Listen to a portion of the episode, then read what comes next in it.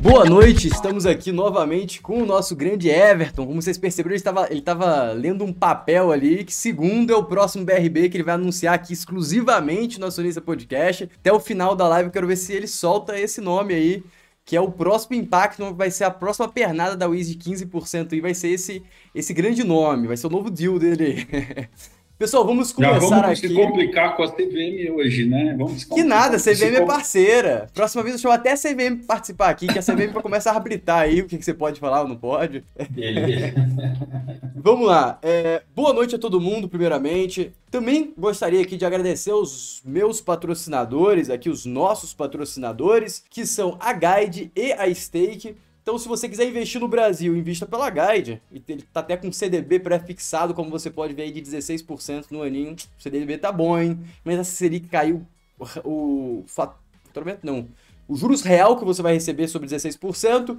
E se você quiser investir fora do Brasil, temos a Stake aí, que se você investe 500 reais, você ganha uma ação americana de até 150 dólares. Então, após agradecer os patrocinadores, vamos aqui abrir com o nosso querido Everton, que eu acho que dispensa dispensa até apresentações, mas vou dar a palavra a ele, já agradecendo novamente por ter aceito mais uma vez participar aqui do Acionista Podcast. Nada, Floriano, prazer imenso, é, não só estar aqui representando a UIS, mas representando os executivos dessa nova leva que estão muito focados em criação de valor para o acionista. Então, me sinto um membro desse colegiado que, que, tá, que, que troca contigo, interage contigo. Muito bom estar aqui. Boa, perfeito. Então já vou começar fazendo as perguntas já que acho que todo mundo já conhece o case aqui, é uma galera bem empenhada na Wiz, deve ter vários acionistas. Tem acionista da Wiz aí? Vamos comentar. É, primeira pergunta, no call do segundo TRI, não, do primeiro TRI de 22, você citou que está com uma dificuldade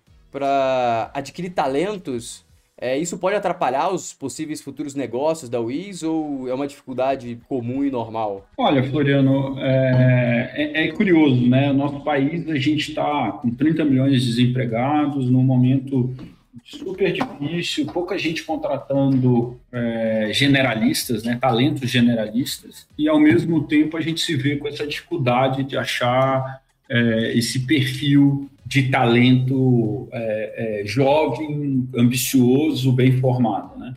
Então, sim, é um gargalo da UIS, é, só que acho, que acho que é um gargalo de todo mundo que quer ter gente outstanding, que quer ter gente fora da curva. É, essas pessoas são disputadas independente de qualquer situação que a gente esteja vivendo no país. E a UIS tem um crivo, principalmente para essas cadeiras de liderança, muito alto. Né? Então, sim, uhum. é um gargalo talvez seja hoje um dos gargalos que, olhando para o médio prazo, nos preocupa e pode sim diminuir, ser motivo para diminuir o fluxo de iniciativas de outros projetos. É importante, Floriano, o investidor entender que a WIS ela tem um modelo de gestão que a gente chama de MGW, que controla o que as subsidiárias estão entregando, mas existe um nível de autonomia brutal. Então, quer dizer, exceto no planejamento estratégico e no, no tracking desse, dessas entregas, do que o próprio executivo se planejou, existe uma liberdade de tomada de decisões micro. Então, não, não, não, é qualquer pessoa que, que a gente consegue colocar tocando uma, uma operação como essa, principalmente essas de bank assurance. Então, o, o, qual, que é, qual que é o conceito do MGW? Eu nunca, nunca tinha escutado falar. Você, terceiriza, você dá muita autonomia para... Você cria um sub-CEO ali na operação, seria isso ou não? É, as nossas subsidiárias possuem estatutários que muitas vezes, inclusive, existem composições acionárias distintas, né?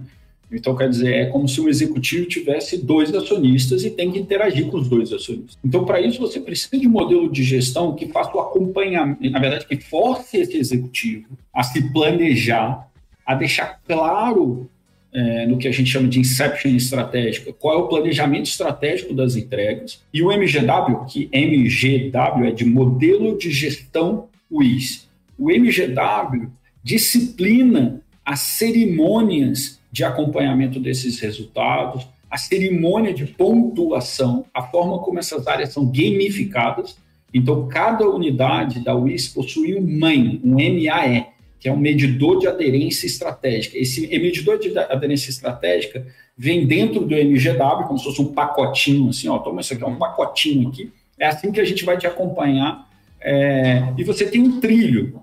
Só que esse trilho, ele não é um trilho micro management, até porque senão a gente morreria aqui no, na UI Soluções, né? Então existe um trilho que dá o acompanhamento, só que a entrega, a condução do dia a dia, a condução da cultura no microcosmo da unidade está muito, muito na mão desse mini CEO, como você falou. Entendi. Perfeito. Esse MGW me surpreendeu. Muito bom. Esse é Aqui é, a gente é, é cheio de acrônimos. Você é o branding pessoa, você é muito bom. eu, eu, é, eu já ouvi várias vezes. É, é real isso, que eu já ouvi várias vezes. Vários investidores falando assim: eu queria ter mais Evertons nas outras empresas que eu invisto. Olha aí, aí isso é e você bom. vende a empresa para o cliente, você vende a empresa para o investidor, para quem você tiver que vender a empresa, você está vendendo e tá excelente. É, um dia a gente tem que fazer uma live sobre o BOSS e o BEST, que são um modelo de engajamento e avaliação de cada líder da WIS. O BEST é bora engajar seu time, o BOSS é bora ouvir sua satisfação. Um dia. Aqui vamos vou, querer, vou, vou querer mesmo, vou querer mesmo, hein? Então, tem várias perguntas aqui. Dessa vez eu foquei bastante em perguntas pra gente ir pro próximo nível aqui, já que a gente já fez várias lives, a gente fazer perguntas um pouco mais complexas. Primeiro, como que você avalia e busca as novas parcerias, balcões, acordos da, das empresas? De, de novos parceiros, BRB, Banco do Paraná, como que você avalia que um projeto vale a pena, já que você tem uma mão de obra escassa, já que você tem algumas, é, algum, alguns recursos escassos? Como que você avalia que o projeto é bom? Como que você olha o financial? Ah, tem que dar uma tira de tanto. Como que você avalia essa parte? Então, a, a nossa avaliação é feita em dois horizontes, tá? Ela, é, ela tem um horizonte de economics, em que, em que eu vou dar um pouco mais de cor pela primeira vez, como é que é essa nossa é, modelagem e, e, visão de oportunidade. Mas a gente também avalia a questão cultural é, e a questão do que a gente chama de fit weeks, que a gente chama de GC 360, que é a avaliação de quão distinto e o quão conflitante é com a nossa visão de pessoas, de estratégia, de valores e de atitudes. Vamos guardar essa parte. Um dia a gente faz uma live focada em pessoas, fala do Best Boss e fala do GC 360 que é muitas vezes motivo de, de eliminação. E, e tem um, um, caráter um pouco qualitativo. Isso aqui a gente precisa ficar captando, capturando na negociação. Assim. Na negociação, de repente, a gente some. Quando a gente some, é geralmente por causa desse pilar cultural, de fit cultural. É, e muitas vezes é porque a gente entende que a gente vai assinar e os nossos problemas vão começar depois do fato relevante. A gente solta o fato relevante, no dia seguinte vira um caos. É, então, como a gente tem muito receio, porque isso drena energia, drena conflitos, são em geral alguns sócios que não conseguem ter a visão que a gente tem de criação de valor para o nosso acionista. Né? E aqui a gente foge um pouquinho do trend. Em geral, esse pessoal que estava no passado muito trend, eles estavam com uma visão mais de crescimento a qualquer preço, menos uma visão de resultado, e isso prejudica o desenrolar da nova companhia. Voltando para os economics, uhum. a gente tem uma modelagem que a gente faz olhando tráfego, contexto e poder de barganha. Muito ideal, Floriano, quando você encontra um balcão que tem muito tráfego, então tem muito cliente transacionando. Ah, eu tenho 40 milhões de, de, de clientes. Bom, mas eles, eles, têm, eles geram tráfego? Não, não, é só o meu cadastro. Então você tem uma base. Nós vamos lá na 25 de março, compramos um CD com um milhão de pessoas, temos um milhão de cadastros. Né? O outro é contexto. Então, cada contexto é importante para definir quais são as oportunidades de seguros. Então, por exemplo, hoje, ter 10 milhões de plásticos de cartão de crédito vale muito menos para a gente do que ter 100 mil financiamentos agrícolas.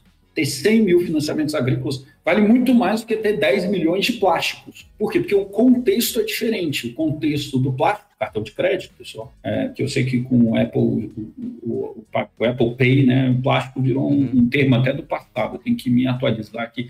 Ele, ele, ele carrega menos seguro, né? Então, por exemplo, uma varejista que, que vende consumer goods, essa uma varejista que vende fashion, consumer goods, pessoal consumer goods. Isso é o contexto. E o outro é poder de barganha. O poder de barganha é o qual é a força que ele tem com o cliente final. Um banco que interage via correspondente bancário, que não tem uma agência própria, que não tem linha subsidiada, linha mais barata, tem menos poder de barganha com os, na sua interface de transação. Então, pensa aqui, qual é o maior balcão do Brasil de seguros? Banco do Brasil. Por quê? Tráfego, contexto, financiamento rural, financiamento imobiliário, financiamentos de grande porte e poder de barganha. Fundos do Finame, fundos do BNDES, folha de pagamento das prefeituras, crédito consignado municipal e estadual, que às vezes só ele tem. Isso gerente, faz. Né? Gerente é um, certo poder de barganha. Quer dizer, é, quer dizer, isso faz com que o mundo de seguros do Banco do Brasil, eu estou comparando dois players aqui que a gente ainda não está pronto para comprar, quem sabe um dia, né? Mas BB Seguridade e Seguros Itaú, BB Seguridade tem mais força nesse tripé. Dado esse tripé, a gente sempre enxerga o que, que a gente tem de upside para ser construído. Ah, o cara já está é, bem posicionado, ele já está capturando muito dessa, dessa avenida. Sei lá, BV. Quem conhece o balanço do BV sabe que tem 500 milhões de reais de receita lá de, de FII, de comissionamento de seguros. Isso é uma boa penetração. Quer dizer, ele tem um puta tripé, mas ele já fez muito. Então, quando ele já fez muito, nós da WIS agregamos pouco. Então vai ser caro essa transação. Então, por exemplo, um balcão de um banco que faz home equity, faz muito home equity, só home equity, home equity. sei lá, é, creditas, creditas enquanto home equity. Estamos nós falando um monte de nome aqui para o desespero do meu RI, né, Floriano? é, tem menos upside para a gente, porque ele já faz uma transação, ele já penetra essa transação. Então, quer dizer, o, o, o present value do que ele já tem é muito próximo do que eu vou pagar. E aí a gente prefere estar fora. Mas por que, Everton? Se dá para fazer aí um TIR de 20%.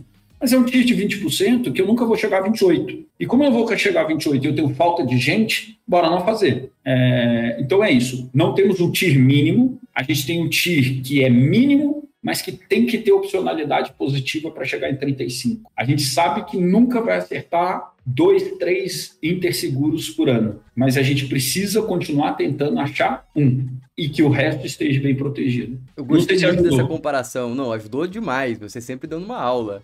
É, agora eu fiquei com uma curiosidade que acho que você pode me elucidar. É, se você fosse fazer duas transações, um banco com 5 milhões de clientes digitais ativos, ativos segundo o critério do Bacen, e um banco físico que tem gerente, que tem é, negociação com gerente, que tem um milhão. Qual desses, na sua visão, é melhor? Sabendo só essas informações, considerando tudo, todo o resto igual. Um tem um milhão de cliente físico, que tem contato com o gerente e tal, e o outro 5 milhões ativos, só que por app, site e tudo mais. Mais digital. Eu podia ter caricaturado aqui e falar o físico. Mas calma, senão vão me dizer que eu sou louco aqui na Wiz e aí na live. É, o que, que vai pegar para a gente aqui? Crédito. Então, em geral, bancos é, com presença física, com um milhão de clientes ativos, possuem uma carteira de crédito histórica e bem posicionada. Do contrário, um, um, um, banco digital consegue sobreviver sem dar crédito com um milhão de correntistas. Um banco físico entra em falência. Hum, né? Entendi. Então, o primeiro ponto que eu estou inferindo é que o banco de um milhão de clientes ativos físico tem carteira de crédito. E carteira de crédito é contexto, é poder de barganha no Brasil, infelizmente. Quando o Brasil for muito desenvolvido, o crédito vai deixar de ser tanto poder de barganha. Segundo ponto que é importante: se for um banco físico sem nenhuma aspiracional de futuro, uhum. ou seja, ele não está se transformando para o futuro, aí não vale essa minha conclusão. Agora, o banco físico, banco presencial, com um milhão de clientes ativos, que está buscando se digitalizar, tanto em esteira, em processo, mas também em digital banking, mobile banking, esse é show. Não só eu vou poder ajudar muito, eu quando eu digo isso, tá? A gente da WIS vai ajudar muito a rentabilizar ele no curto espaço de tempo, como a gente vai ajudar ele na digitalização. Então é como se a gente ajudasse duas vezes criando valor tanto para cá quanto para lá. Enquanto que um banco digital de 5 milhões de clientes é, ativos, conforme o Banco Central, muitas vezes pode ser uma entrante que vai ser consolidado ali na frente. Né? Então tudo vai depender do tamanho da carteira de cliente, que é um ponto mais decisivo. Carteira de, de, crédito, de, de crédito. É mais crédito, importante que de cliente. É. De crédito. Perfeito. É. Excelente elucidação. Você vê o seguinte, é, é, bancos estaduais às vezes não tem um milhão de clientes e tem um puta oportunidade de seguro. Interessante isso. É, Já Banese, Baneste, é, Banco do Nordeste, Banco da Amazônia, Banrisul, todos esses bancos têm uma oportunidade absurda frente ao que eles estão fazendo hoje. Não é culpa deles, é porque é mil e uma prioridades. O I está aqui, vocês têm um petróleo, eu já falei essa, essa analogia antes, vocês têm um posto de petróleo. Olha a broca aqui, é, procure a gente. Né? Muito bom. Então agora já vou para a próxima pergunta que está totalmente linkada. Quantos BRBs a gente tem no Brasil? Quantos BRBs a gente tem no Brasil? Ah, cinco, seis. Cinco, seis. Quantos cinco, seis. existe possibilidade da Wiz fechar um acordo? Existe uma abertura, assim, que faz sentido? É... Que não tá tão maduro, que tem espaço? É uns cinco, seis. Os cinco, seis? Ó, oh, aí é. sim. Aí é 10 vezes é que não é, um processo... não é um processo tão simples, sabe, Floriano? A gente tem que lembrar o seguinte: se há quatro anos atrás a gente estivesse falando sobre bancassurance nessa live, sabe o que a gente estaria explicando? Seguradora dando uma luva, comprando o balcão, com callback se o resultado não atingisse, com metas é, arbitrárias que o banco precisa entregar e seguradora que põe um produto de commodity na prateleira. Há três anos atrás, se tivéssemos tendo uma live sobre Bank Assurance, em qualquer lugar do mundo estaríamos falando isso. E se o seu investidor, que acompanha você, Floriano, que é inteligente, botar no Google é, Insurance Acquire Bank Assurance, ou Insurance, Bank Assurance, M&A, vai ver que no mundo inteiro está acontecendo esse tipo de transação. Vai ver que foi assim o deal do, do, os deals do, do Banco do Brasil, os deals da Caixa, os deals da Generali com o BMG antes da Wiz entrar, os deal, o deal da Liberty no Inter antes da Wiz entrar. Era isso que era o padrão. Então, quer dizer, você querer que esses cinco ou seis já, já estejam é, é, consolidados que o melhor caminho é o modelo de negócio da Wiz, é querer demais. Então, o que a Wiz está fazendo agora é tentar mostrar para esses cinco ou seis que o nosso caminho é um caminho de dobrar a operação, que é isso que o BRB vai fazer. Nós vamos dobrar a operação que existe hoje no BRB, é, juntos com esse management muito talentoso que está lá hoje no BRB. Perfeito, ó. Vou te cobrar isso nas próximas lives, hein? Tô brincando. Bora! É, e já que Bora você falou de empresas gringas, qual empresa gringa que você olha como referência ou que tem um modelo de negócio muito similar e está em outro patamar? Eu acho que já te fiz essa pergunta em outra live. É, aí, só lembrando, né? Esse modelo de Bank Assurance, é, Tupiniquim aqui, que a gente uhum. conseguiu brasileiro, é, ele ainda não, não existe um modelo exatamente idêntico, tá? Tudo bem. É, é, agora, nós temos o, o, algumas operações que são bench para a gente. Então, a operação da Howden, é, oriundo da Grã-Bretanha, mas que está espalhado por todo todo todo mundo, principalmente ali com a.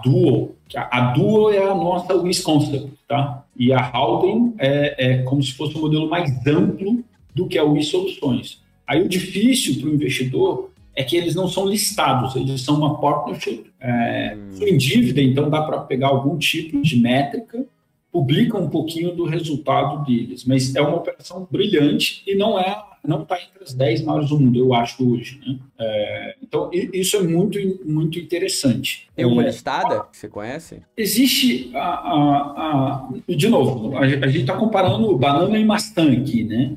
Tá bom. É, mas do, a gente gosta um pouco do movimento que a Acrisure está fazendo ao redor do globo. É, e ela está em vias de. É.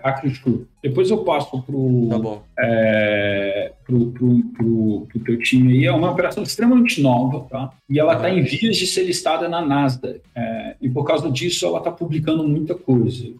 É, eles são um pouquinho mais agressivos em M&A de iguais do que a gente gosta, tá? Por isso que a gente ainda acha que a Howden tem mais onde se inspirar. Entendi. É, falando um pouquinho de tecnologia, a gente gosta de uma empresa chamada Ebix, listada também na Nasdaq. Então, aí é para olhar um pouco a visão tecnológica da, da Wisconsin, antiga Wisby. Uhum. Então, é um microcosmo. Então, é como se a gente tivesse uma Ebix aqui o problema é que a Ebix é global e a gente é nacional. Né? É, então, ali a gente gosta de olhar alguma coisa, Howden a gente gosta também, principalmente por causa da Duo, é, e, e a Acrisure a gente está prestando atenção nesses movimentos. Entendi, perfeito. Vou buscar sobre essas empresas, não conhecia. Mais uma pergunta, seguindo nessa mesma linha.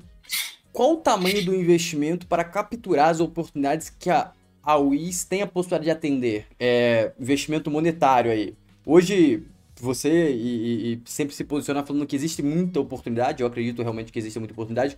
Qual que seria o funding necessário para abraçar todas as possibilidades que a WIS pode ter acesso, é, de, obviamente pode ter acesso sem considerar cases muito complexos, que vai ser muito para frente, mas o funding que você precisaria para executar os projetos mais próximos? É, se a gente olhar até 2026, lembrando que a WIS, nós estamos tão metódicos, né? É, engraçado, o pessoal pergunta muito por que, que vocês se posicionam como uma empresa tão criativa, tão inovadora, mas ao mesmo tempo são tão metódicos. Né? Então é, é um conjunto, é, um, é, uma união de duas coisas meio estranhas mesmo. É, e, mas a gente é muito metódico, principalmente na área de, plan, de planning, né? que é planejamento. Então a gente sempre planeja todo final de ano, mais de cinco anos. A gente revisa o planejamento, orca o próximo ano, detalhe o próximo ano e dá o tiro de cinco. Dá o tiro de cinco. Nosso tiro de 2026 está é, tá em alguma coisa, de novo, para o desespero do, do RI, está alguma coisa entre 2,5 e 2,6 bi de, de top line. Né? Para entregar aquele, plan, aquele planejamento, nós não precisaríamos mais, é, é, alguma coisa entre 300 e 500 milhões de reais de, de, de, de recursos é, é, direcionados a M&A. Dito isso, o que a gente tem buscado são desenhos alternativos para maximizar TIR e minimizar o tamanho do cheque. Então, quem acompanhou com mais cuidado o fato relevante do deal da Omni uhum. e prestar atenção um pouquinho mais no que vai sair de Omni nos próximos meses até o closing, vai ter o big picture de um desenho alternativo que a gente está fazendo. É, nós estamos desenhando agora o outro deal também de M&A usando muito a estrutura de Project Finance, é, que é muito comum em concessões de rodovias, de aeroportos, para justamente minimizar esse 300 a 500 milhões. Se a gente continuar sendo feliz nesse desenho, que vai possibilitar livrar o sponsor desse, dessa alavancagem, pode ser que a gente consiga entregar isso com menos da metade desse dinheiro alocado para M&A. Entendi, perfeito. É... E esse dinheiro, esse... agora uma segunda pergunta já. E com essa possibilidade, caso esse acordo não, esses novos formatos não sejam tão felizes ou é, você tem a possibilidade de pegar o dinheiro de outra forma, pensando numa rentabilidade maior para o acionista, seria possível é, fazer um follow-on? E se esse follow-on teria algum tipo de negativa do CNP, Caixa, FENAI, aí, que são sócios da, da, da, da WIS, se você se propusesse a fazer um follow-on, que no caso dilui todos os acionistas, eles teriam algum tipo de objeção, você imagina, ou não? Eu acho que, eu acho que não, mas eu, eu enxergo o follow-on como possível, quase, e eu vou falar uma loucura aqui, mas quase como um re-IPO. Deixa eu explicar por quê. Uhum. Eu acho que para o WIS fazer um follow-on, principalmente nessas condições de mercado, eu estou falando, umas, acho que nessas condições é total utopia.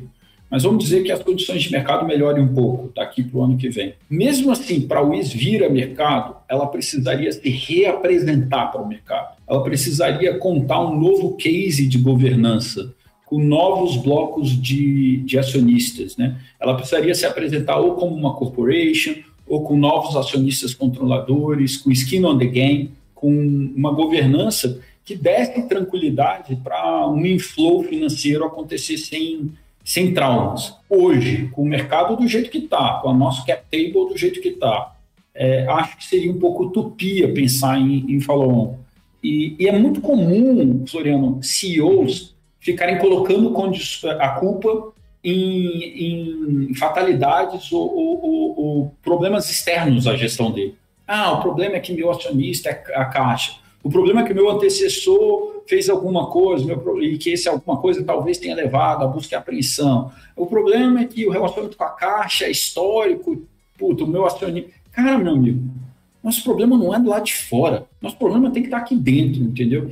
Então, hoje, se você perguntar, Everton, quantos minutos do seu dia você tem para pensando em falou Zero. Meu foco aqui e o foco do, do time que eu montei é entregar resultado para caraca, para não falar um palavrão aqui. Por quê? Porque se a gente entregar resultado para caramba e a ação não reagir, nós vamos ser é, é, target de um estratégico. Tá bom também, tá bom também. Se chegar aqui um estratégico e fizer uma UPA a duas vezes o nosso valuation, a gente considera que entregou nossa missão é, de curto prazo com o nosso acionista. Cabe a ele depois decidir se vai aceitar ou não. Se a ação reagir, tá bom também. Aí a gente pensa e falou, mas também honramos com o nosso investidor. dê qualquer sorte, o que a gente se compromete é crescimento e dividendo. Teve uma jornalista que chamou a gente de cresciendos. Tá bom, tá aí, topamos, topamos o slogan, somos crescendo, dividendos com crescimento.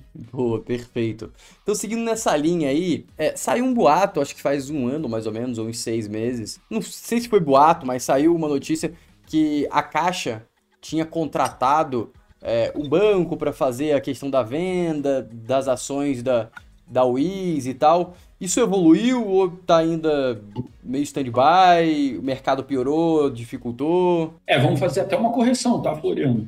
Uhum. O, o, a, ele, não foi boato, eles soltaram um fato relevante dizendo que o stake Isso. da Wiz estava dentro do plano de vendas. E aí depois teve uma, um, um, uma conversa de mercado que existia um banco de investimento contratado, que inclusive estava conversando com vários interessados. Os, os interessados procuram isso e a gente direciona para a Caixa de Seguridade para a CNP. É, acho que a gente não pode perder foco aqui, ponto um. Ponto dois, se eu ficar sabendo de qualquer coisa, eu tenho que soltar fato relevante. Então, eu não posso soltar fato relevante cedo demais, né? antes Entendi. dessa negociação amadurecer. É, então, a gente não pode viver sobre boato, até por causa da nossa responsabilidade frente ao investidor. Mas que continua esse processo dizer... ainda. Então de pessoas se conhecendo e tal, ou não? Eu espero que sim, né? Porque a gente recebe tantos tentativas de contato de investidores e direciona tanto que eu acho que lá deve estar acontecendo um monte de conversa, pelo amor de Deus. Ou tem um monte de gente batendo com a porta na, na com a cabeça na porta. Mas vamos pensar agora, Floriano, você como brasileiro, vamos tirar o chapéu do Everton aqui como CEO da URIS. Joga fora. Everton brasileiro, Floriano brasileiro. É, nós somos o dono da Caixa, do conglomerado Caixa. Não vou, não vou botar CNP na, no jogo, não. Uhum. Vamos pensar só Beleza. Caixa. É, a gente é sócio e dono da Caixa. A Caixa tem um ativo que é zero sinérgico com a operação deles, não trabalha para ela, não tem valor estratégico, foi retirado do balcão por uma decisão da própria Caixa, né? mesmo tendo história, etc, etc. Não vai em casa, não vamos falar de vídeo, vamos falar de stake aqui. É, o Brasil, a, a Caixa deve muito ao brasileiro e esse ativo é líquido. Será que o melhor dinheiro da Caixa Seguridade está em ser um acionista minoritário, sem controle, sem direção e sem interferência de uma empresa privada que não tem valor estratégico para ela? Essa é a pergunta. É, e aí cabe a nós, como bons investidores, eu sou investidor na física também, é, avaliar se a gente fosse investidor da Caixa Seguridade, que feedback a gente daria para eles sobre esse stake líquido? Será que eles são os melhores donos? Não sei. É uma pergunta a se fazer a gente como dono da Caixa Econômica Federal. Né? Esse é o melhor CEO do Brasil, pessoal. Pode dar o um gostei aí, ó. Sempre que, eu, sempre que eu tô na live, eu até postei no LinkedIn hoje, antes da live. Sempre que eu faço live com você, eu saio com uma animação mais ainda de comprar o Wiz. A última vez que. A última live que a gente fez, no dia, na, no dia seguinte, eu peguei e vendi um monte de put de Wiz para comprar. Não fui executado, mas tô bem feliz aqui que virou pó, ganhei um bom prêmio aí. Ganhou um prêmiozinho, né? Ganhei um prêmio bom, não foi nenhum. Mas eu posso te dar uma dica sobre isso aí é. que você tá falando. Compra, cara, pode comprar. Não, tô comprando, pô. Já, já, já tô comprado. Aí eu pensei, pô, vou lançar aqui, se o mercado for pouco inteligente. E tem, e tem uma, e tem uma coisa boa, assim, na, na Wiz. É, além disso que a gente todo, tudo que, isso que a gente falou. A gente sempre teve um problema de liquidez, né, histórico. Uhum. E a gente vem melhorando. É, infelizmente, até não é uma notícia muito boa a gente melhora muito a liquidez porque grandes grupos acabaram saindo da Wiz. Mas a gente está com quase 100 mil pessoas físicas e agora fazemos parte do IBX 100. Então, quer dizer, estamos com uma liquidez muito boa, é, o que dá chance de entrada e saída rápida e fácil para o investidor, principalmente aquele pessoa física. Né? Legal. Eu não sabia que tinha esse índice IBX, que é, é todas as ações que é tem mais de liquidez. acionista? Ah, não, não. Ah, é, tá. é, é, um, é um indicador que mede as 100 principais empresas em termos ah, de liquidez. Ah, boa, boa. Então, Perfeito. É, em geral, empresas com, com small caps ou com free float menor têm dificuldade de, fazer, de entrar no IBX 100. E a gente entrou agora, acho que não tem um mês que a gente entrou no IBX 100, o que foi uma chancela de liquidez, né? Já fazia quatro anos que a gente estava fora do IBX 100. Parabéns, então, pra Estefânia lá, que tá fazendo um excelente... É, ela faz um trabalho top. Excelente trabalho lá. Ela que ajuda a organizar. E apagou até a luz, ó. É, isso aqui é economia em OPEX. É economia em OPEX é o seguinte, amigo. Aqui é não é se movimentou, a gente apaga a luz. Aí sim, ó, já vimos a prática economia. Mas vamos lá. Temos mais uma pergunta aqui interessante. Quando que a gente deve ver, começar a ver os resultados do projeto do Banco do Paraná Banco? É, essa primeira pergunta já na mesma linha. E qual que é o tamanho imaginável aí do Paraná Banco para você poder dar uns dados para gente? Tá. É... Paraná Banco. Qual o problema lá, pessoal? Paraná Banco está sujeito ao Banco Central. Porque diferente de algumas outras subsidiárias que a gente fez, que já existiam e aí era a troca de controle. Nesse caso, é a constituição de um CNPJ novo. E tem uma regra do Banco Central que qualquer conglomerado regulado pelo Banco Central, para criar um CNPJ novo, precisa de aprovação do Banco Central. Qual é o problema do Banco Central hoje, da esteira de processos lá? Esse problema que a gente está vivendo, de operação tartaruga, whatever, não sei exatamente como eles estão chamando, que as operações estão andando muito devagar no Banco Central. Operação Tartaruga. Não sabia dessa, não. A gente teve um processo de greve. É, é, em resumo, o Banco Central está com alguns processos engargalando e muitas instituições financeiras estão com processos que precisam caminhar dentro do Banco Central. Diante disso, a melhor informação para o nosso investidor é esperar o Paraná Banco tendo impacto no nosso resultado a partir do ano que vem. Tá? A gente está trabalhando para que seja antes, Paranabanco está trabalhando muito, tem um time regulatório muito arrumado, um time societário muito, muito organizado, uma governança muito organizada. Mas acho que é o seguinte: para pensar em segurança, é pensar no ano que vem. O closing está feito, a operação está constituída, nós já temos time dedicado, mapeando oportunidades, tem bastante oportunidade. Eles têm uma operação de retail muito bonita. E a melhor métrica é, para a gente analisar aqui é o pessoal olhar o balanço do Paraná Banco e ver o volume de originação. Originação, pessoal. Originação uhum. de crédito. Não olha o tamanho da carteira, não olha o tamanho da, do, do balanço de ativo, isola e vai para originação. Aí pega outras operações da UIS, já maduras, e compara. Regra de três: originação de crédito pessoal, originação de crédito pessoal no Paraná Banco. Regra de três é uma boa forma de dar um tiro.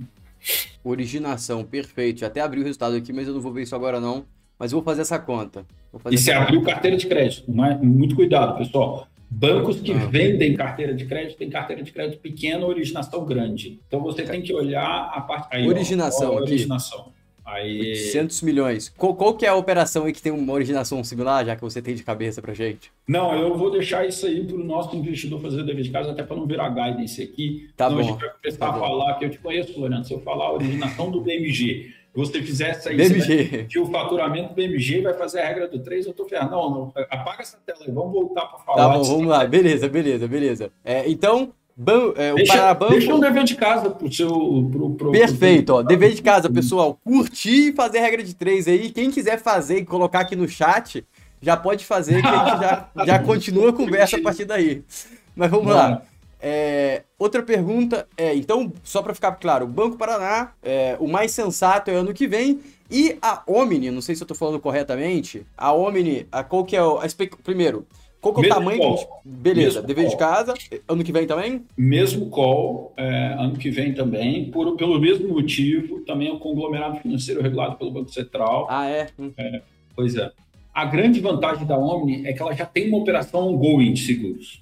Então só trocar o E, e aí é, é, apertar um pouquinho a Estefânia lá para ela ver se ela solta o máximo possível de informação de, do ano passado da operação deles. E aí toma muito cuidado que essa regrinha de originação, ou regrinha de três, no caso da Omni, é perigoso. A minha sugestão hum. aqui é vai no BV, banco, o antigo Banco Votorantim, e faz a regrinha de três com eles. Por quê? Omni é muito carregado de financiamento de seminovos, BV também. Então, ela é uma boa forma de você ter um cheiro uh, do que é uma operação de venda de seguros dentro de uma carteira de financiamento veicular de seminovos. A UIS não tem dentro do seu portfólio hoje uma operação é, proprietária com equity de financiamento imobiliário. Lembra aquele negócio do, do, do, do contexto? Uhum. Esse financiamento de veículo dá muito contexto, dá muito contexto. E no caso da Omni, eles dominam o financiamento de veículos com 10 anos de vida como ninguém. É, então dá muito poder de barganha também. Então tem aí um potencial para garantia mecânica de extensão, é, tem um, uma oportunidade de seguro de casco para veículos é, mais antigos, é, tem uma oportunidade de seguro para essa missa que eles já capturaram, tem um time de seguros arrumado, é, Eles têm um head da corretora que chama Wellington, muito bom, e tem um diretor de negócio chamado Lupe, puta cabeça boa, DNA jovem. Então, pô, tem muita gente boa lá. É, acho que aí o impacto no balanço talvez vai ser um pouco antes do que o Paranabanco no ano que vem, só por uma questão de, de maturidade do estágio em que eles já estão. Entendi, perfeito. Pessoal, vamos curtir aí, estamos com 118 pessoas online e ainda não batemos 100 curtidas, então vamos me ajudar aí. E agora vamos para a pergunta, que eu acho que essa aqui foi uma das melhores, nem fui eu que tive essa ideia, mas achei sensacional. É... Em uma live anterior, você citou que a gente poderia esperar dois grandes anúncios, comunicados, fatos relevantes de deals por ano, ou seja, um a cada semestre. Neste ano já saiu Omni e Banco Paraná. Podemos esperar mais um ou esses dois já bateu a cota? Vamos fazer só uma correção, Floriana. Paranabanco. É, isso, Paranabanco. Eles têm muito orgulho do Paranabanco, né? E não o Banco Paraná. Mas só, só um, um ponto que a gente aqui aprendeu também. É, vou, não, assim, podemos esperar mais. Podemos esperar mais. É, é óbvio que a Wiz agora está mais seleto mas quando eu falei de dois anúncios, era pensando em dois anúncios muito grandes, né? Esses então, não entram, então? Você é, é, é, sempre querendo me pegar na, na curva, hein, Floriano? Não, não eu acho o seguinte, é, é, quando a gente falou de dois negócios grandes, seriam dois negócios que, que chegariam a impactar em 20% do nosso top line, né? 15% a 20% do nosso top line. E isso, esses deals que a gente mencionou não chegam a tanto, dado a velocidade da, do crescimento orgânico que a nossa companhia está tendo. Então, então, eu acho que até a gente chegar aí numa, num business development que possam colocar 30% de crescimento year over year, é, isso eu estou falando de novas lojas, né? Vamos pensar aqui como se a gente fosse uma varejista, né? Não sei se o investidor da Wiz uhum. é investidor na varejista também. A gente tem o crescimento de mesmas lojas e o crescimento de novas lojas, né? É, então, a gente acha que teríamos que mirar em 20% a 30% de crescimento de novas lojas. O que, que, é isso? Novos negócios que não, não nos pertenciam no ano passado. E a gente ainda não chegou.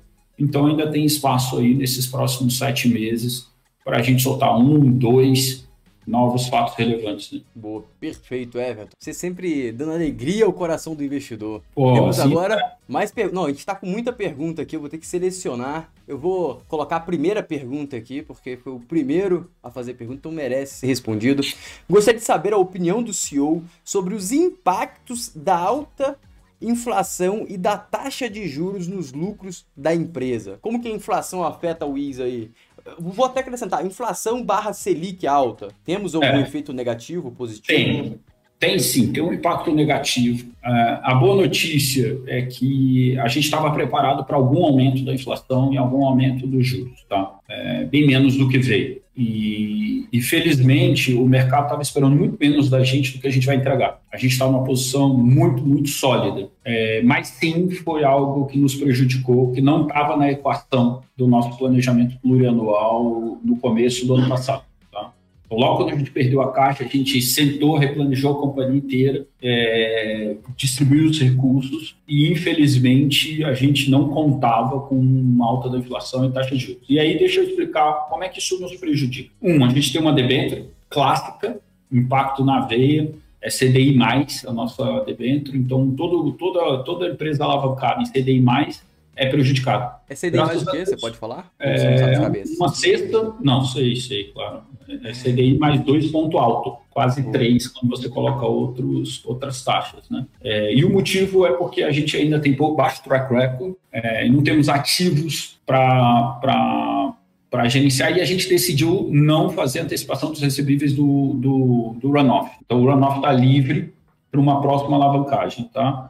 É, essa debênture foi emitida Banco Ita e Banco ABC, e tem muito fato relevante dela, aí tem muita, muita, muita informação. Foi, um, foi uma emissão qualificada, mas tem bastante informação. É, então, clássico impacto de aumento de juros sobre a alavancagem, mas é pequeno. Graças a Deus, a Wiz é muito pouco alavancada, a gente é muito menos alavancada do que a média dos, dos nossos concorrentes. Segundo ponto é o seguinte, o nosso runoff da caixa, ele não é corrigido pela inflação na mesma proporção, porque a correção da inflação tem que corrigir o saldo devedor. E o saldo devedor de runoff de financiamento imobiliário, ele, é, é, ele não só ele cai, como ele é prefixado. Então é X mais TR. É, e TR não reajusta a inflação. Então, ou seja, como se o nosso runoff tivesse travado, mas nossos custos sobem. Né? E, e os nossos custos estão muito ligados a gente. E gente teve um impacto forte por N motivos, né? Reajuste salarial, etc, etc. É, fora isso, quando você tem um aumento de juros, tem menos investimento. Tendo menos investimento, é, gera menos venda de seguros. Então, alguém já, vocês já devem ter visto aí o Everton falando, ou já dei, já dei algumas entrevistas dizendo que esse não será um, um ano fácil para vendas de seguros. As seguradoras vão ter lucro financeiro, mas vão vender menos. E ano passado foi um ano relativamente bom para o mercado segurador. Dito isso, é, tem uma coisa boa quando a água baixa e você está de sunga. Quando a água baixa e você, você compra quem está pelado? Exatamente. Você leva então, quem pelado. pode imaginar M&A aí? A gente não gosta muito de compra de iguais. Não estou dizendo que a gente não vai fazer, mas tem outros players de bolsa no mercado segurador que adoram comprar uma corretora de seguros de cyber uma corretora de seguros de transporte, a gente gosta de comprar gente. É, a gente acha que gente é o principal ativo dessas corretoras, a gente vai lá e rouba todo mundo que é bom. Então, quem olhar o time da Corporate no LinkedIn vai ver bombando de trazer gente boa. Que a gente fala que é gente boa e boa gente. É, tem a ver com performance, mas também tem a ver com caráter, alinhamento de valor. Dito isso, a gente vai é, comprar menos dos pelados, é, nossos concorrentes, e mais a oportunidade de balcão é, que antes podia estar fechado, é, que agora está passando dificuldade, instituição mais competição. que aí está mais aberto para ter uma conversa e tem menos nossos competidores ávidos por pagar qualquer preço para copiar nossas estratégia. Excelente. Então, já seguindo nessa linha, pessoal, vamos curtir. Estamos quase batendo 100. E seguindo nessa linha, qual que é a dívida líquida que a gente pode imaginar para o final desse ano ou para o prazo de 5 anos, já que vocês fazem um planejamento de 5 anos aí, qual é a dívida líquida que vocês imaginam é, adicionar? Hoje eu estou vendo aqui que está 57 milhões a líquida. A nossa dívida líquida? É. é. Alguns cuidados, pessoal. A primeira coisa que você pode, pode imaginar é o seguinte, nós devemos terminar o ano com o mesmo volume de dívida menos caixa consolidado do, do fechamento do primeiro trimestre. Então, não, não tem não tem muito trauma até o fechamento do ano. Caixa, nosso caixa sobe, sobe, sobe, sobe e a gente paga dividendos em novembro, uma bolada de dividendo. Né?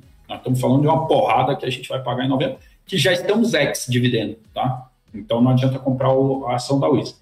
É quem estava com a nossa ação lá no final de março, início de abril, que já está na corretora, deveria estar tá lá em proventos provisionados, deveria estar tá lá algum volume que ao todo dá 75 milhões. Então é uma porrada que a gente vai levar no caixa a gente sobe, sobe, sobe, sobe caixa por causa de operacional, alguns pagamentos de M&A, etc., cai em novembro e termina o ano mais ou menos com a mesma posição de caixa líquido. Devemos amortizar um pouquinho essa dívida, que deve cair um pouquinho, e na equação a gente está igual. Entendi. O que, que muda? É, o que, que muda é que tem muito caixa da WIS nas subsidiárias. E esse caixa tem que subir. É, a gente consolida todos os caixas, menos o da Interseguros. E o, é como se o caixa da Interseguros fosse um plus para essa posição de caixa. Uhum, entendi.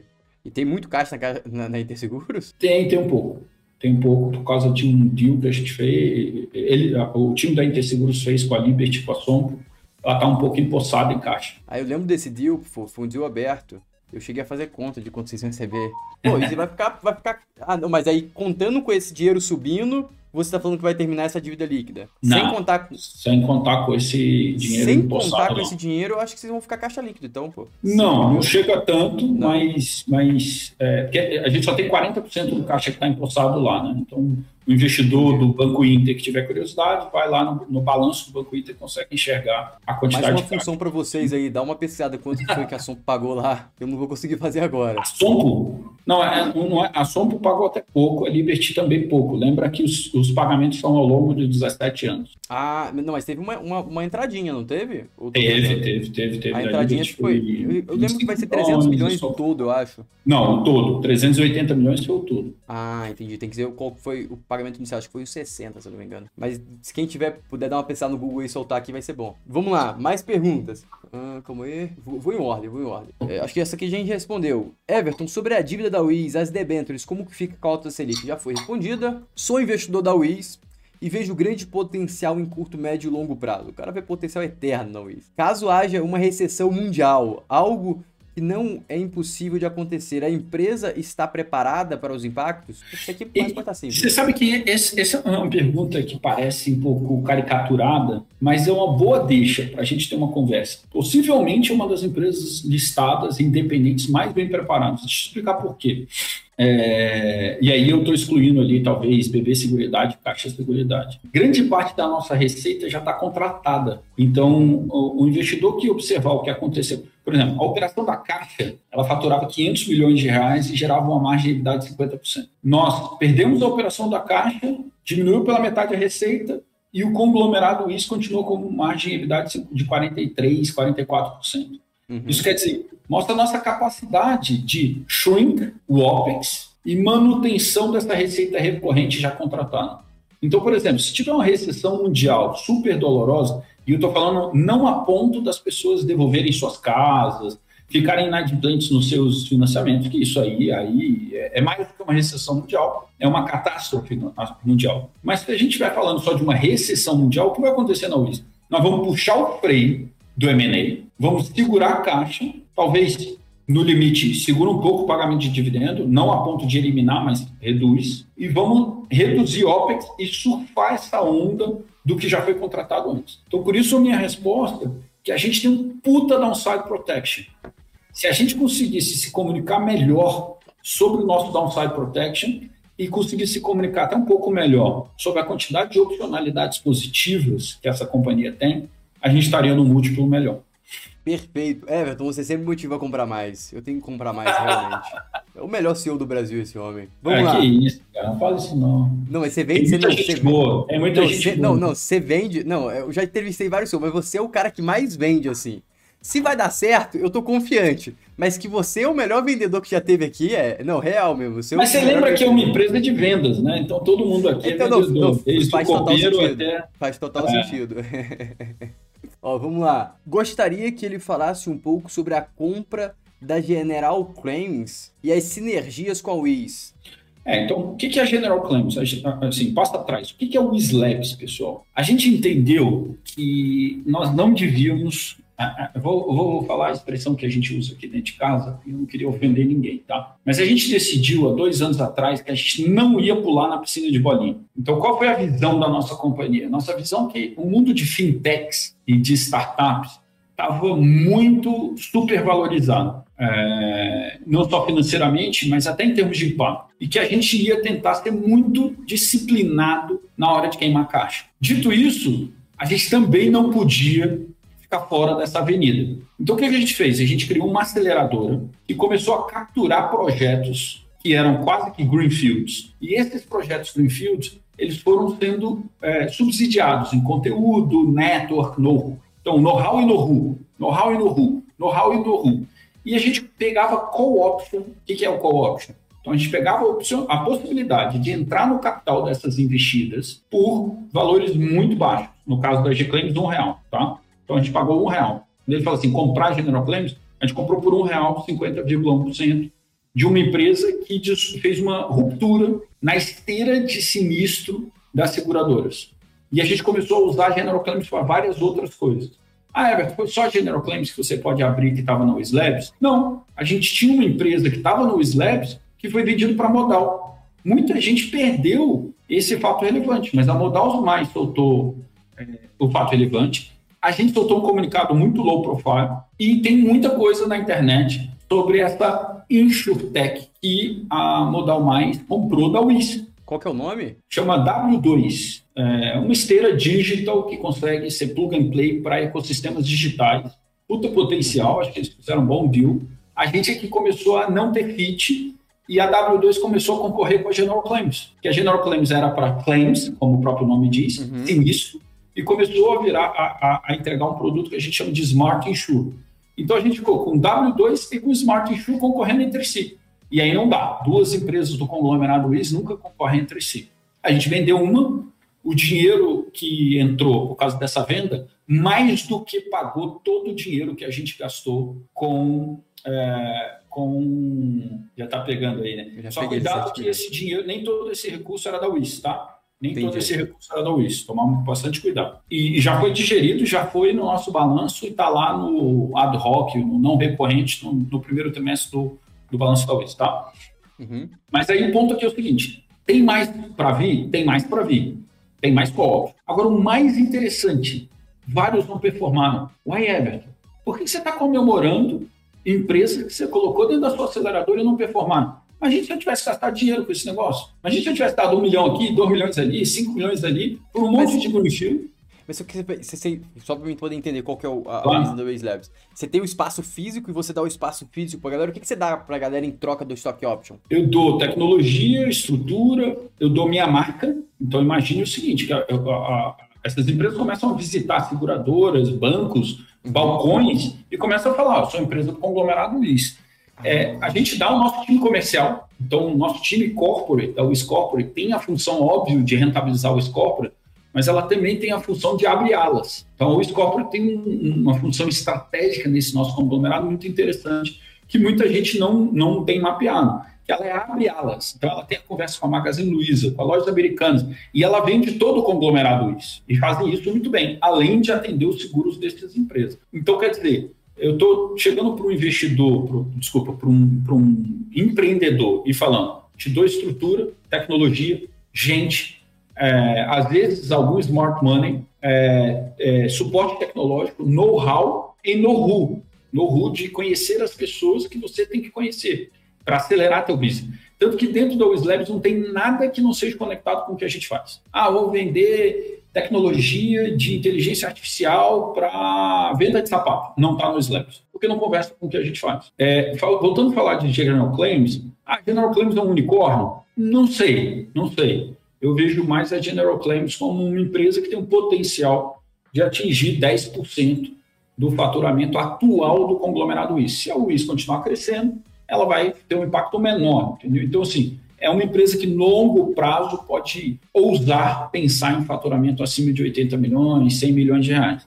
Ah, Everton, me dá um bench da General Claims no mercado global. EBIX. EBIX é o melhor, é o melhor sonho global do que a General Claims é atualmente. Perfeito. Mais uma pergunta, você sempre dando uma aula.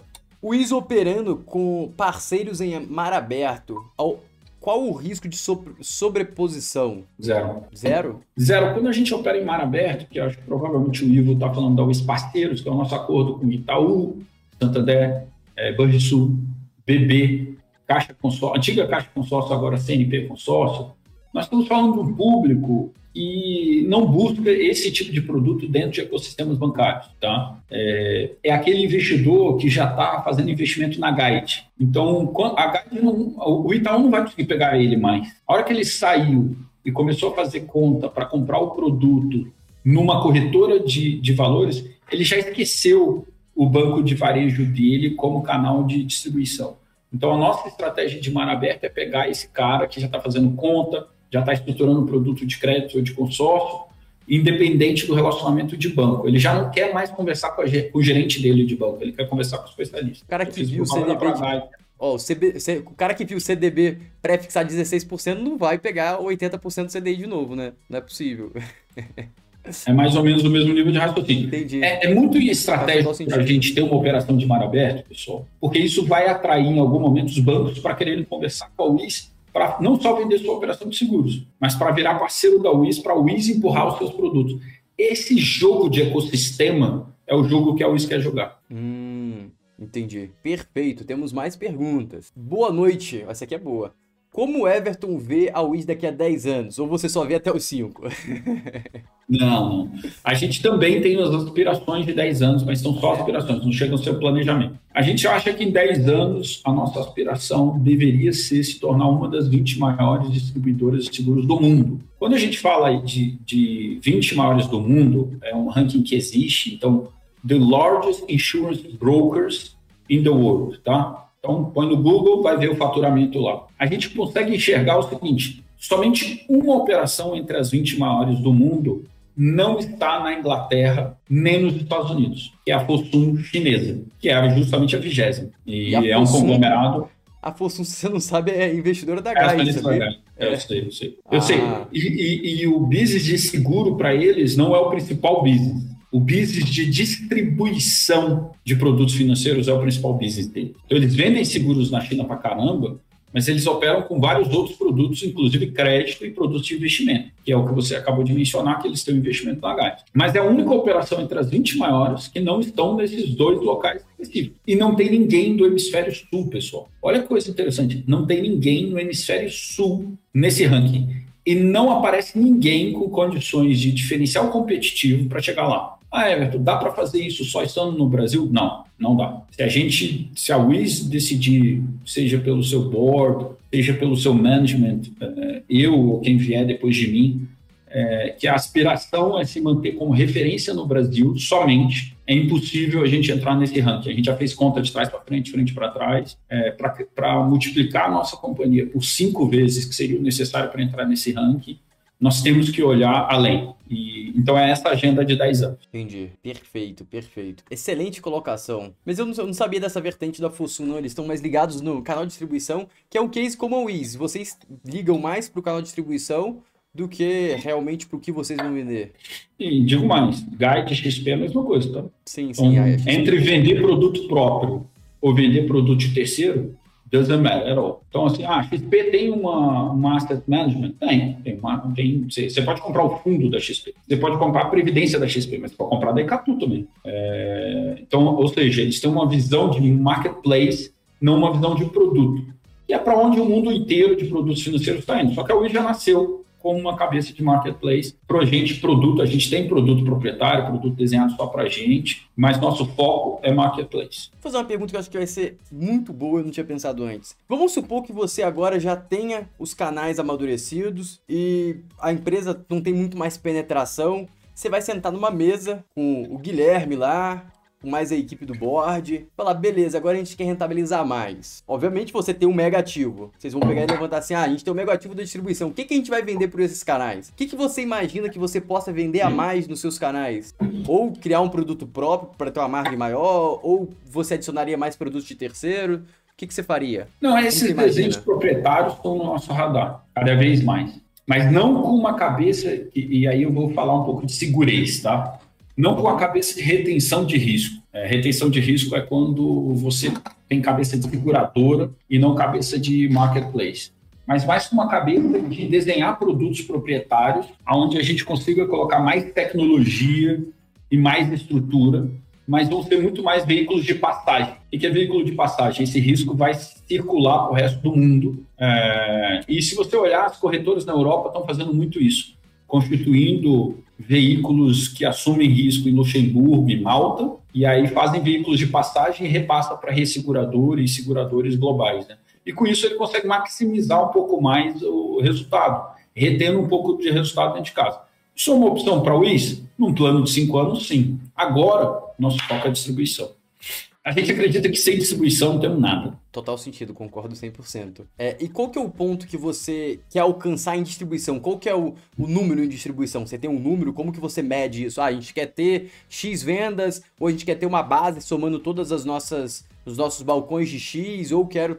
Como que você mede isso? Qual você que é sabe que logo que eu assumi, que eu expliquei, no final de 2018, eu expliquei o planejamento estratégico para todos os colaboradores da Wiz, né? Se tiver algum Wizer aqui dessa época, vai lembrar. E eu virei e falei o seguinte, nós vamos ter 16 empresas, esse número ficou marcado. Né? Nós vamos ter 16 empresas de distribuição. Veja, não tinha Interseguros, não tinha o Wisconsin, não tinha nada, a gente só tinha assinado o contrato que derrubava o contrato da Caixa. O contrato com a Caixa foi assinado em agosto de 2018, que quebrava a exclusividade. Nós estamos falando de final de novembro de 2018, a gente reuniu todos os líderes da UIS, até o Padilha que me ajudou nesse desenho, que hoje está na Interseguro. E a gente apresentou e falou assim: nós vamos ter 16 empresas. Eu me lembro a galera falando: nossa, que cara louco!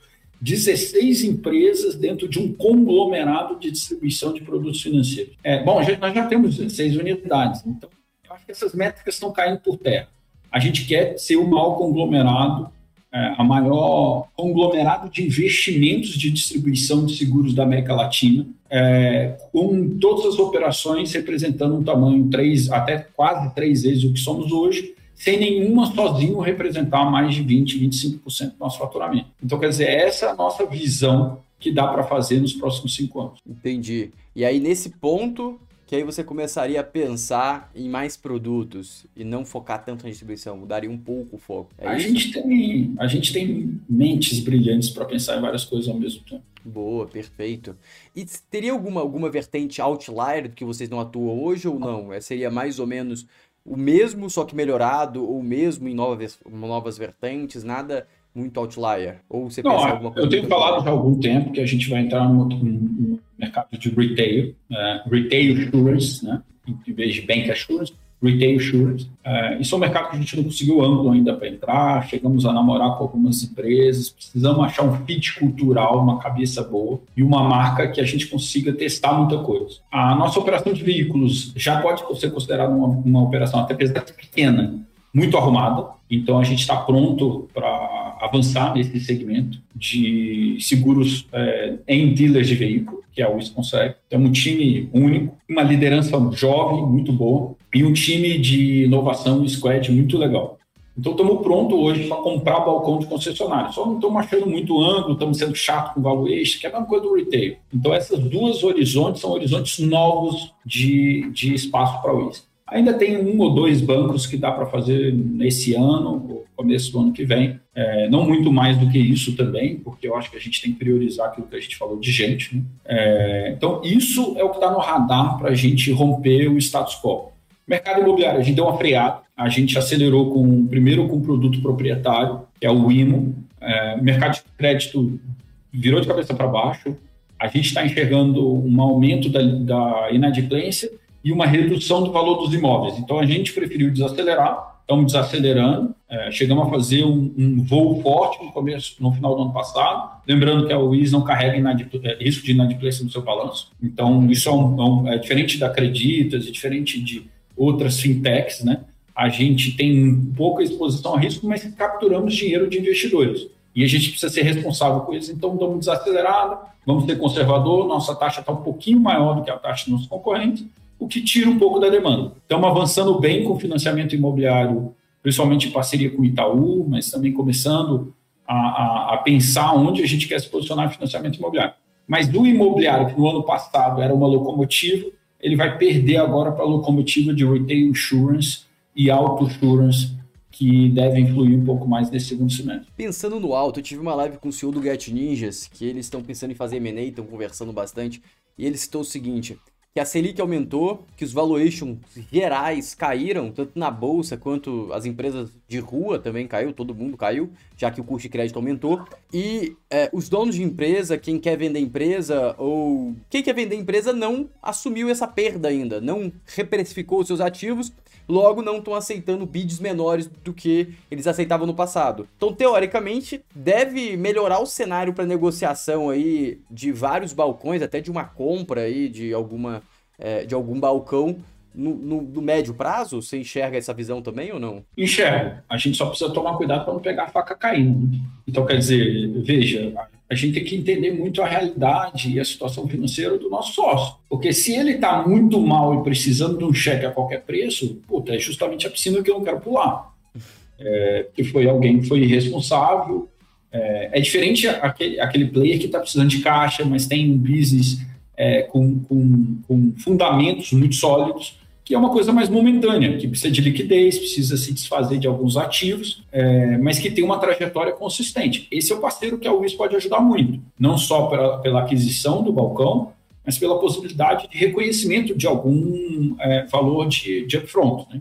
Então, tanto com instituição financeira quanto com varejista, a gente está olhando muito por esse ângulo. É, não nos metermos em uma transação onde você é a boia da salvação, mas joga a boia e o cara afunda junto, carregando a boia junto, né?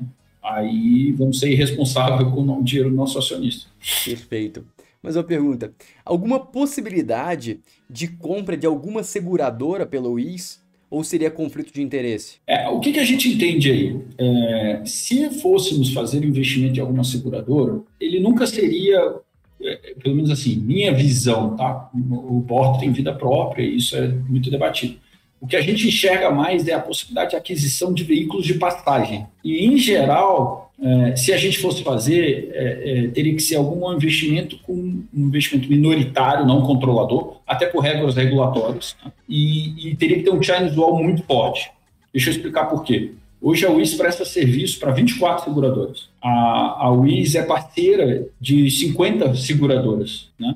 Então eu não posso ser visto por essas seguradoras como alguém que veio para concorrer com eles. A minha tecnologia ela é oferecida para, seja de, de como a G-Claims ou tecnologia de venda, tecnologia de pós-venda, para muitos players. Então, se essas seguradoras observaram, ah, o WIS comprou a, não sei, é, vamos botar um nome impossível aqui, a Porto. Aí, se eu comprasse a Porto, a, a Icatu, a Generali, a Liberty, vão falar, pô, peraí, a WIS virou meu concorrente agora. E, na verdade, seria a Porto que engoliria a WIS, né? Então, isso, isso seria muito perigoso. Agora, um investimento minoritário, somente para ter a capacidade de desenhar produtos é, proprietários e participar do resultado financeiro marginal, porque a maior parte do resultado está no canal. A seguradora ganha muito menos dinheiro que a gente. Esquece. Isso é coisa do passado de achar que rei segurador e segurador eram ricos e que canal não vale nada. É o contrário. Tá? É, seria só uma forma de conseguir desenhar produtos proprietários e mesmo assim a gente trabalharia em resseguro ou co-seguro com os players de mercado para não reter risco nessa nossa, nesse nosso veículo. Entendi, perfeita resposta. Boa noite, Floriano. Pergunta pro Everton: se vai sair mais dividendos esse ano, além do que já foi aprovado? Tá bom já, Jamir. Jaimir também tá querendo demais, né? É, Jaimir... pô, no, na, no, dia da cotação do, do ex-dividendo, nós estamos falando de 8, 9% de dividendo yield numa empresa que, tirando caixa, sem caixa, sem caixa, 86% de crescimento, pessoal. Também aí, aí é crescendo demais. Bora. Pergunta boa. Boa noite. Qual a expectativa de Kager para o crescimento do lucro líquido da WIS olhando de hoje a cinco anos? Você tem essa resposta porque cinco anos você olha. é, não, nós temos sim. E o, o que, que eu posso falar? É, assiste o começo da live, o meio da live, não sei que minuto. Uhum. Eu, vou, eu vou ter soltado um furo que é o quanto que a gente enxerga de faturamento. Pega a nossa margem, pega a nossa margem de lucro e diminui um pouquinho por causa da, do maior alavancagem da nossa companhia. Diminui por quanto? Não, tem uma certa diminuição, sim. A nossa margem EBITDA vai continuar operando nessa, nessa linha de 45%, 44%. Uhum. Tá? Mas o lucro líquido, como ali você tira é, depreciação, que é um peso hoje, inclusive vai ser esse ano um peso razoável o nosso lucro, mas é uma, é uma despesa que não sai caixa, tá? É, e também tem interest rate, né? Ou seja, juros, que também não tinha no ano passado pela debênture, e agora tem.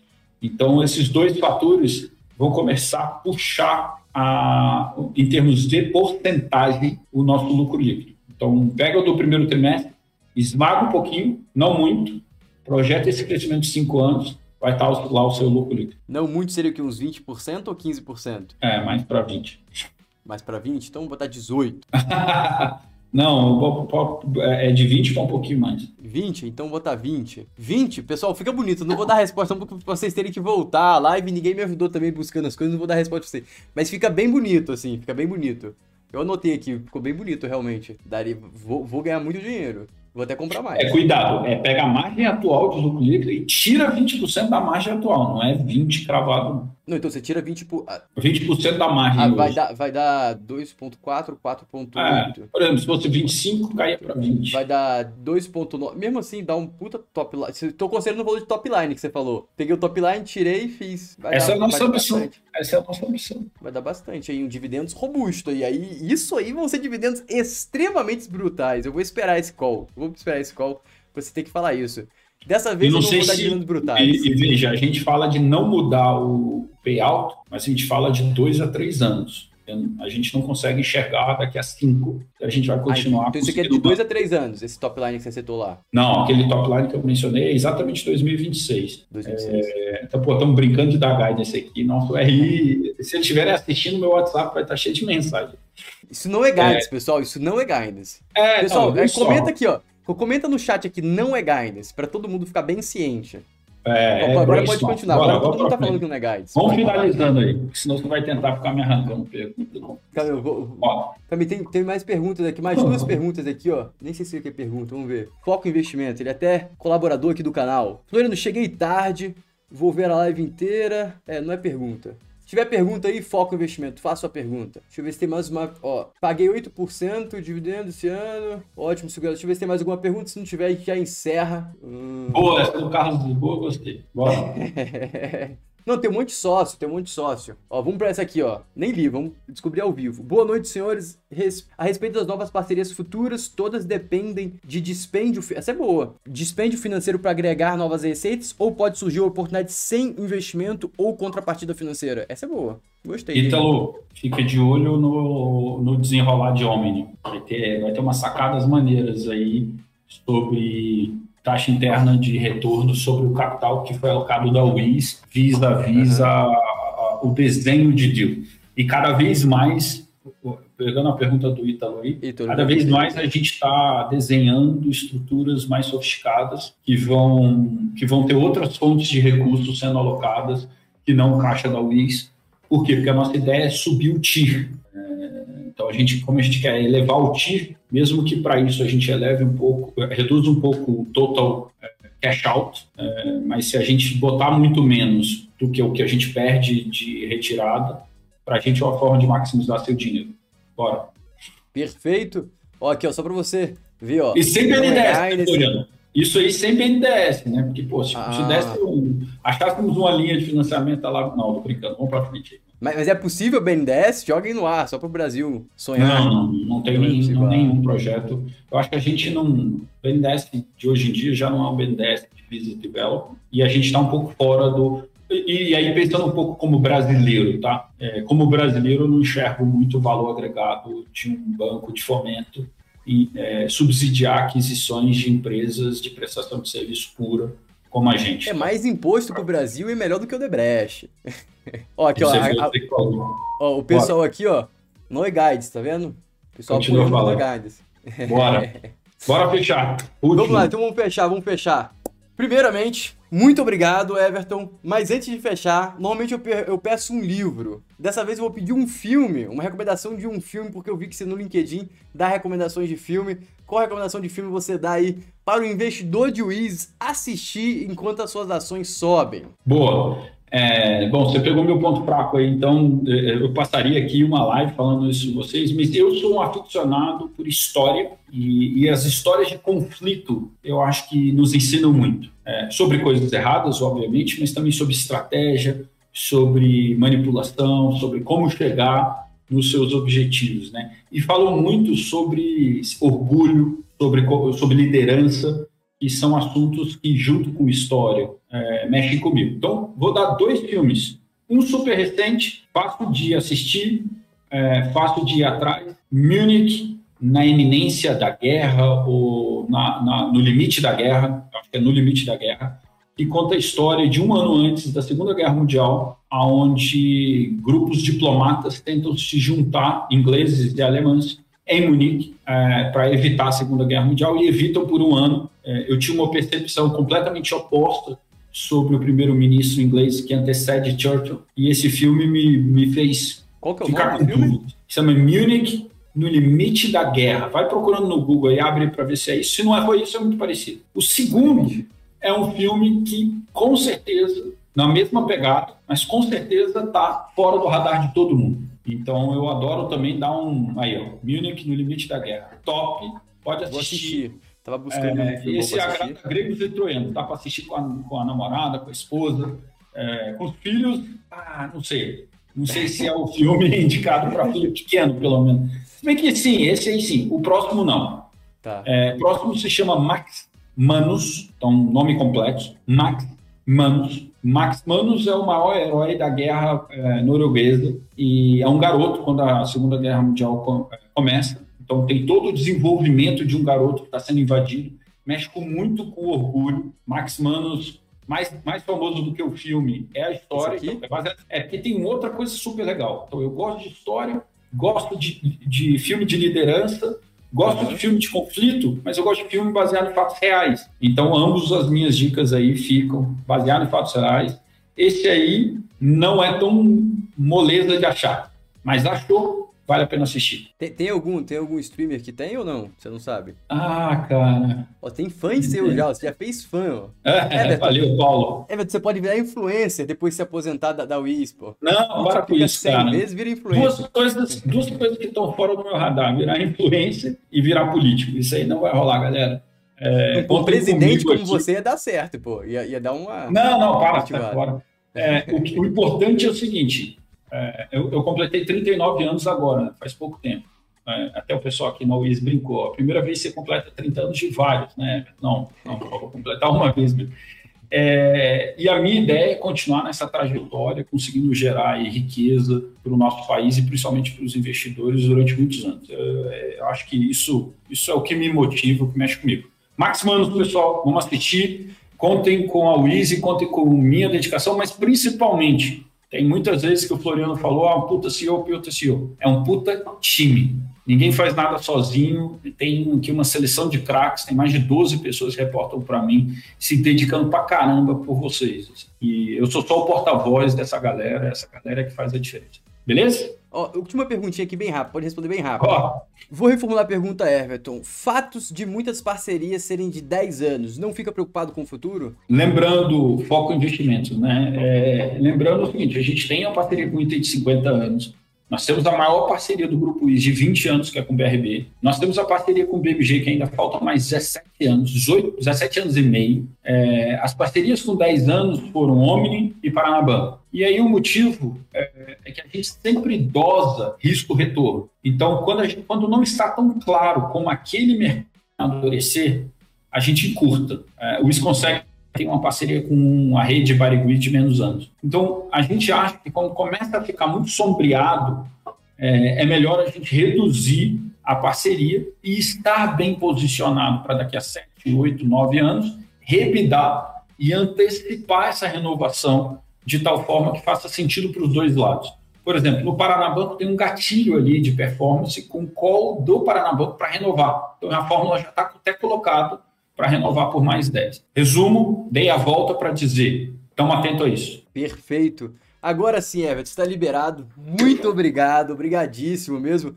No, ter... no segundo tri, te convidarei novamente. Tem que bater o seu cartão Fechado. aqui todo trimestre. É sempre uma excelente conversa, sempre aprendendo bastante. Se quiser dar suas palavras finais aí, está aberto. Você já deu tudo bem também? Não, acho que só para resumir, assim, a gente está muito bem posicionado o time está muito seguro sobre essa Wiz de hoje. É, os desafios foram passados e isso nos uniu, nos tornou mais forte. É, há dois, três anos atrás, você ia ver muito mais um time com receios, escolhendo palavras, pisando firme, sendo conservador.